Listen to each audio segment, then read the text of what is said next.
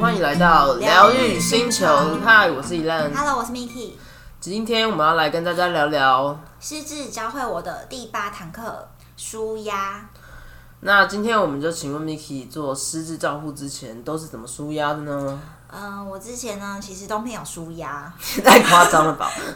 就是因为我之前就是算是一个很盯的人，嗯然后而且我很习惯把行程就是排很满，就可能一到日啊，就是很多活动，然后就是已经先排好了，但你以前不觉得有压力吗？还是就是还蛮习惯，就是我也不知道为什么，你就有压力？就是很习惯把自己的时间排满满的。对，然后后来呢，就是为什么会知道就是舒压？因为就是开始照顾我妈之后，嗯因为同时我之前有提到说，不是只有患者就是要带他去上课，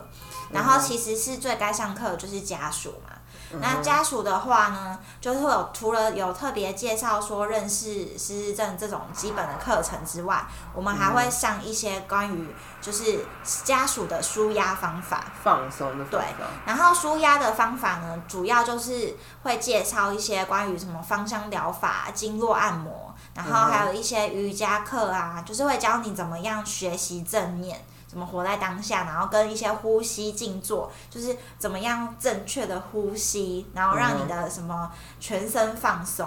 之类的。然后但就是你有你有觉得你是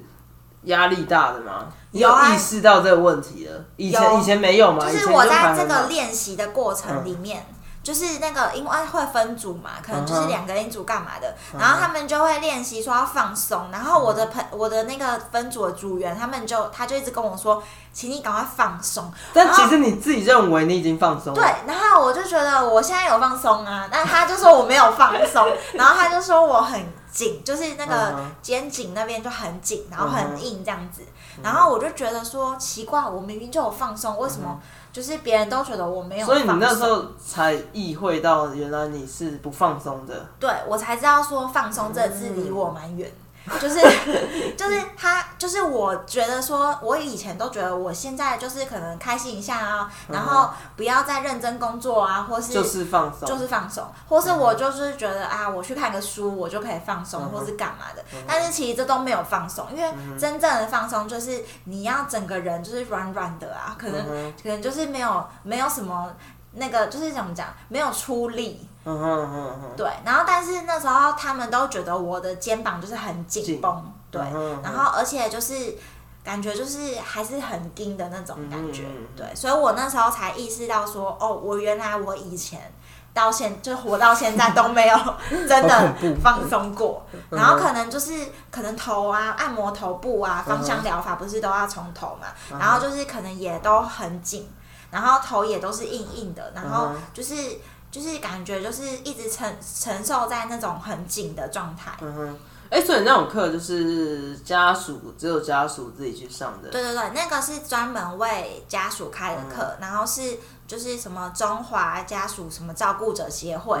照顾者关怀协会，他们会定期开一些嗯舒压的课程。免费的，对，所以这个资讯呢，就是原本很你可以讲吗？对，原本在那边犹豫，但是还是要大家抢光了。对，他每一堂课都有名额限制，可能就是小班制那种二十个人而已，嗯所以都是都很热门。所以是不定期的的内容。不定期的，所以就是要随时去看，嗯随时去关注一下。然后他们的课其实品质都蛮好的，因为他们就是专门给就是需要的这种家属，然后他们的老师也都是那种专业的，比如说他会教你什么经络按摩啊，嗯跟你讲某一些穴道啊，就等于你自己也可以让自己放松以外，你也可以帮甚至对对。对病患啊、家人放松。有啊，像我现在就是我自从去上了那个头皮按摩的，嗯我就有帮我妈就是按摩她的头皮，变经络大师，对，然后而且因为我不是说我之前刚好去柬埔寨嘛，我就买那个、那种经络按摩的那种小石头，然后跟那个精油，你说你之前就是还没有失智照护之前，对我之前有，我之前有去买过，嗯可是都没有拿来用，对，因为可能自己也不太会用。对，然后结果后来刚好去上了那堂课，我就突然想到我有这东西，然后就可以拿出来用。然后用一用的时候就发现，哎，就是我妈的的头发反而变更多。真假？对，然后而且、而且我是就是觉得说，就是我就是照他那个按，就是比如说刺激头皮，百会穴啊，然后这是什么穴道之类的，好专业，然后就是它会有什么三个经络嘛，嗯就是中间什么。呃，还有什么胆经啊什么的，嗯就是就是你都每天都帮他梳理他的头皮，然后发现就是，真假？嗯、变多我之前大概这样子持续快半年，哦，那蛮久的，半年以上，对，嗯然后就是可能两三天就按摩一次，两三天就有洗头，按、嗯洗头前或是怎么之后，我们就把它按摩一次，然后然后他就会发现说，哎，他的头皮原本都硬硬的，嗯，可是就有变软，哦，就是你就可以感受到说，哎，你有做这件事有情效果的。对，可以疏通他的血液循嗯环。然后，而且会让他就是头发好像更茂密那种，就是觉得哎、很有成就感，对，很有成就感哎。嗯哼，然后我就觉得说，他上这种课程，其实对一般家属来讲说也是蛮大的帮助。嗯哼嗯哼然后在照顾上面也多了一个小 paper，嗯哼嗯哼，对，所以大家就是很推荐可以去上这种就是照顾针对家属的这种舒压课。嗯哼，那除了这样的课程呢、就是你在面对压力，就是还有什么应应的方法？嗯，就是其实我觉得照顾的人他每天就是压力都蛮大的。嗯哼，然后，而且如果像我是还有工作啦，然后我不知道有些人所以你的工作都是喘息，对，因为我的工作算是我还蛮喜欢的工作，嗯，就是行销啊，可以就是发现发挥创意什么新的东之类的。对，对，然后我就会觉得说，其实工作就是我其中一个喘息的项目。嗯，对，但是如果你没有工作啊，或是你是退休照顾的人的话，嗯就是你可以去找一些以前自己喜欢做的事情，嗯比如说你以前就是喜欢画画，或是你以前喜欢跳什么土风舞，或是什么舞蹈之类的，一就是个休闲娱乐，就是你可以再重回你以前。当时你还还很正常的那个生活形态嗯就是逃，有点像逃离，逃离一下，就是照顾的就是生活这样，回对，有点回归到以前，就是你是正常人，你会做哪一些喜欢做的事情，嗯然后你一个礼拜就是还是可以，就是有规划一点时间去做你喜欢的事情，就也不要有罪恶感哦、对所以你还是可以因为那个是一个还蛮正正向的舒压方式，就是像比如说像我之前啊，我就是如果是我是正常的那种学生，或是嗯。或是上班族，我就是会回去追剧啊，嗯。然后可能就是吃美食啊，这种就是跟朋友的聚会，这种东西就是还是要保留，不能就是完全都没有，因为完全没有的话，你很容易就是会觉得自己现在就是很可怜。对，好像不是很一般忧郁人，对。对对，你就没有办法回归到那种正常轨道的感觉，所以我会建议说像，像我自己是会规划一个独处的日，呃，独处日时间时段这样子，因为我以前就是可能一到五都会排满嘛，然后我排满之后，我就会我就会没有自己的专属的自己的时间，就变成我二十四小时都跟照顾这件事情绑在一起，我就自己就会先崩溃。所以我就后来因为有去可能跟社工聊过，嗯然后也有看一些书，然后跟一些就是照顾团体那边，他们有教一些方法，就是要给自己那种喘息的时间。嗯哼嗯对，我记得我们前几集好像有讲到，就是喘息时间还蛮重要的，因为如果你自己先倒的话，就是等于你照，顾的人。照顾人是很重要的，对，就是你，你照顾的人也没有办法依赖你，就是你要先照顾好自己，才可以照顾别人嘛。所以你就要把自己的时间就是规划好，然后你可能排，假设你今天就是嗯、呃排下午的时段，就是只有你个人的个喘息时时间时间的话，你就是一定要是你自己一个人，就做自己喜欢做的事，对，然后就不要再去跟别人 social 啊，或是这样就很累了，又很对，又很累，然后你又没有专属你自己的时间，你就嗯还是要保留一个时间，就等于是跟自己内心对话那种感嗯觉。最好就是独处，然后如果你自己有一段自己的独处时间的话，你就比较可以去消化平常那种累积的压力。嗯然后如果你又是独处的时候可以做你喜欢的事情的话，嗯你的那个压力就会比较没有。就是比较不会说一直放在心里啦。嗯哼嗯哼，对，等于你做你就是做完这件事情，然后你等下就会就可以放松，又可嗯以重新开始。对，就有点像充电的感觉。没错，就是 reset，就 reset 完以后，你就可以再重新开始，然后重新开始做你就是要你该做的，就是照顾的事情这样。我觉得就是这个方法还蛮不错，就可以分享给大家。嗯哼，就是讲到舒压这件事情啊，但有没有什么真正是所谓的治本的方法？就是你就干脆尽量让那个压力减少发生。我觉得很难，就是治本很难啊，因为就是因为如果你要就是呃根治这个方法的话，你就是要就是要学会怎么样去练习宽恕，嗯哼，对，这是一个很大的议题。对，很大的议题。对，因为嗯、呃我之前啊、就是看一些书，他们会讲说，哎，你如果学会宽恕的话，嗯你等于就是每件事情你就不会放在心上，嗯。然后如果你今天。对你今天你今天没有学会宽恕的话，你可能就会对于每一件举动你都会有一些计较，就是那个心态。就是比如说，像我以前可能就是刚开始照顾的时候，你就一定会很烦，说，哎、为什么就是失智的长辈又翻了我的东西，然后又把我的东西藏起来，嗯然后你又要花时间去找东西。有一次我们还就是找到那个哎、就是我们的东西都是被包起来哦，被用塑胶袋这样一个一个包起来，嗯然后最后还被放到窗户外面。太神奇了。对，然后就是那种手机哦，被放到窗户外面，都是那后来怎么？找到的？就是我们一直打自己的手机啊，哦，然后你就听声音。然后结果我们就是一直绕，一直绕，而且放在窗户外面根本听不到，因为窗户关起来有隔音，你知道吗？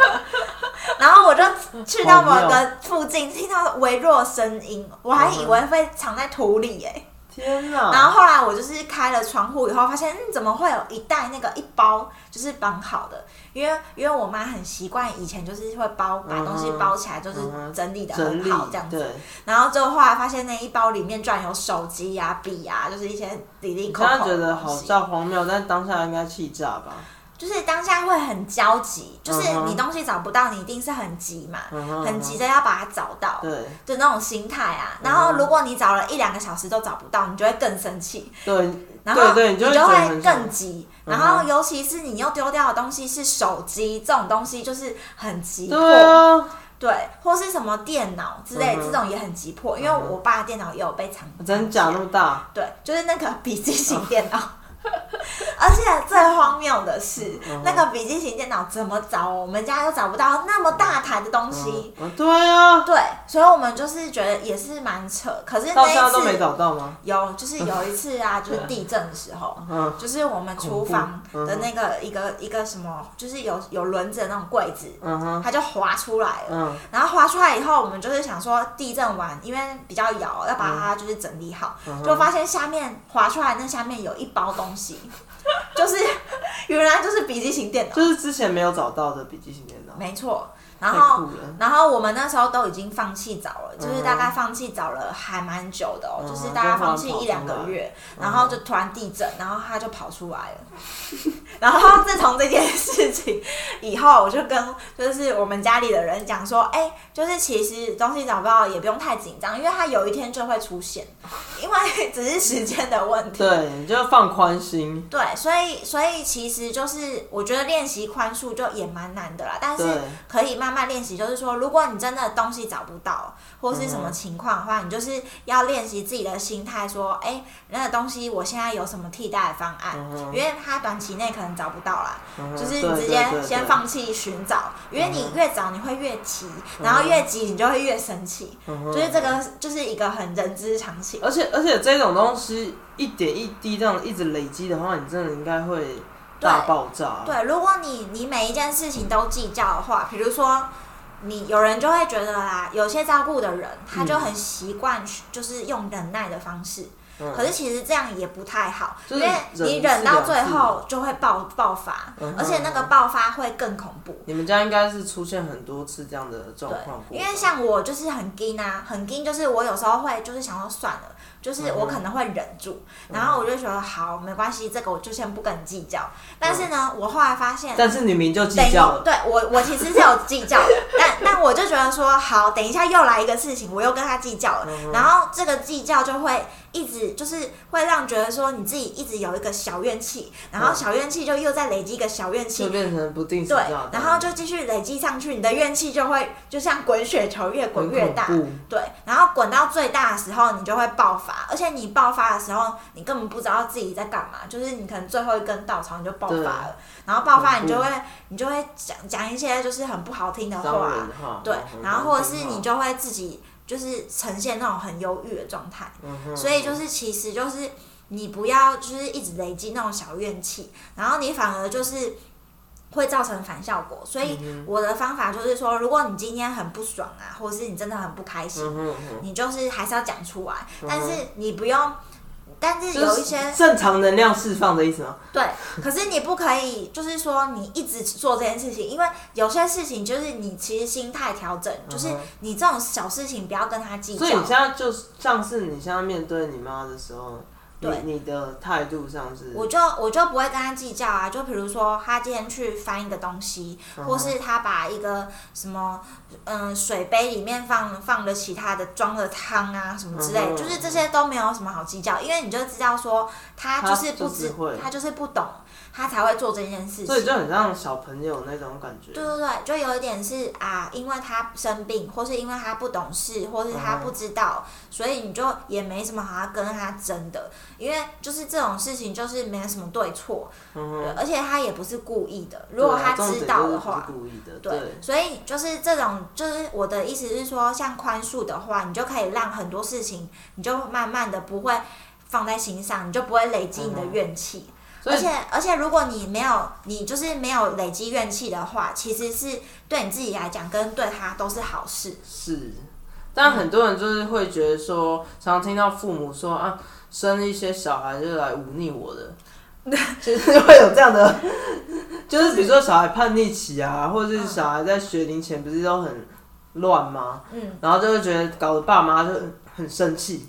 就是我觉得这个就是心态面啊，嗯。因为如果你你今天看很多事情你都看不顺眼的话，嗯就是你自己内心就是那种心态，就是你就觉得啊，他就是要来针对我的。嗯那你今天不管看任何人，去都会是任何事情，对，都是那种就是我看你不顺眼啊，然后你也看我不顺眼，就是、嗯就是这是一体两面的。对，对，然后如果你今天的心态就是说，好，没关系，我就是我也不是说我宽恕你，就是我就是没有跟你计较，然后我也都放下。对，等于是对说没有在太在意这件事，对，我会觉得说啊，这就是一个很很正常、所以其稀松实像不过的事情你。以前的时候是会，比如说一天可能就爆了三四次，就会觉得很生气三四次。我就对我可能一天就会说啊，就是怎么真的就那么简单，然后怎么会弄成这样？然后而且你可能以前也还对他抱持着某一些期待，希望对你你就会期待说他还可以变成跟正正常人一样，，对。对，可能就是嗯、呃有一些基本的啊，排碗筷啊，或是什么的，就是他们可能多拿个几几只，然后或是筷子跟那个都不成对，这种我就觉得说，哎、这个很基本。对对。对，可是可是就是你换一个角度想说啊，因为他今天就是生病了，而且他也不是故意的，他干嘛要故意拿一根筷子？对，就是他就是不是故意，所以你就也没什么好跟他计较。然后如果你是一直这种心态的话，你就会觉得说，哎、就是你要做到宽恕，嗯就是其实没有那么难啊。对啊，你现在应应该已经也可以一个礼拜看有没有生气到，除了洗澡之外，就是洗澡真的是还蛮太多太多繁步骤了，，对对繁琐，你就会一直觉得啊，就是会有时候会有很困难的时候，但是就是现在会慢慢练习说，哎、我要慢慢的让这个频率是可以降到比较低的，嗯，对，然后而且你看事情的角度会慢慢用一些比较就是不比较不会那么很像，就是一直很想要针对他、很计较那种方式。对，然后你反而会觉得说，哦，今天如果他做到了某些事情，反而开心。对，反而觉得说，哎，那原来他现在还有这个能力，你就反而觉得说是很欣慰，就不会觉得说啊，他这个就是这边你，因为以前就会觉得说啊，这边也做不好，那里也做不好，然后你就会自己觉得说怎么会都这样，然后你就会。就变成是你那个照顾的那个循环，就会就会越来越没有，因为因为照顾老人家就是越来越没有成就感，不像小孩一样。嗯所以变成是你自己的心态要先调好，你就是只能慢慢去看到他还有能力的那一那一个面相。对，如果你有一直看到那个面相的话，你就要学到就是这种治本的方法。嗯就是因为你你如果学会宽恕，其实你就不会。嗯，你就你就会没有那么多压力嘛，因为你对每一件事情就不会放在心上，你就没有那么多压力的存在。所以我觉得就是，嗯，你对于你自己可以做到，就是看的角度这件事情，就是可以慢慢练习。当然一开始很难，对，还是很难要做到像你现在这样，就是从一天很多次生气到现在可能一个月才生气几次。对，然后我这边有提供一个很有趣的方法，大家可以练习。就是有一个方法叫做怒气笔记本，就是它可以让你就是呃等于反思你为什么会生气。然后呢，这个方法就是你可以先准备一个笔记本，然后它就是它的名字就是怒气笔记本，然后你就把你自己会看到会更怒，不是不是，就是等于有点自我检视的那种还是把等于是把怒气都。都释放在里面那种感觉。对对对，然后你可以记录一下，就是说，哎，日期，好，你的栏位就可能一个日期，然后一个就是你生气的理由，还有你生气的对象，你就简单化好了，因为大家也很忙，没有时间记很多，就是大概三个栏位，然后你就把你什么时间，然后为什么生气，然后那个你的对象是谁，记完以后呢，你就把呃这笔记本合起来了。就不要再去想这件事情，就等于你刚刚生气的东西全部放在这一个写下来了，对，然后你就可以去做你喜欢，就看你想要做什么事情，转换一下心情。可是呢，你可以在一个月之后，然后再来翻这本笔记本，就是再去看你当时为什么生气的理由。通常呢，你就会觉得自己生气的理由还蛮可笑，对，很无聊，或是还蛮可笑的。就有必要为了这件事情动怒吗？对对对，然后你这个方法就是可以检视说，哎，为什么就是这么无聊的事情我也可以生气？然后你可能以后就是可以顺便提醒自己。或是你可以反省说，哎，就是这也没什么好生气的，我以后就不用为这件事情生气。是一个学习的方法，让下一次更好。对，所以我觉得这个就是你如果呃一开始比较难做到不生气的话，对，这真的是有点困难。你可以你可以用这个方法，然后而且你写下的同时，你就是可以直接转换心情，因为通常就是写下来的话，你就让这个心情就直接放掉。嗯对，然后你回头过去看的话，就是其实也是练习。一种那种就是反省，就是你可以醒思自己，然后变成让你的就是内心调整到比较好的状态，然后之后你就要达成到治本，就是宽恕的方法，就会很容易这样。对，你也还在修嘛，对不对？对，就是像人家说有一句话，就是说家就是道场啊，就是你每天都要修行，而且每个人也都要修行。对，然后。这样子的这个笔记本的方法，就是我觉得是一个比较简单可以上手的方法。嗯嗯嗯。好，那希望大家碰到压力就要好好舒压。当然，你今天如果道行高的话，就是可以看压力不是压力。所以聊到这边，疗愈星球，我们下次见，拜拜。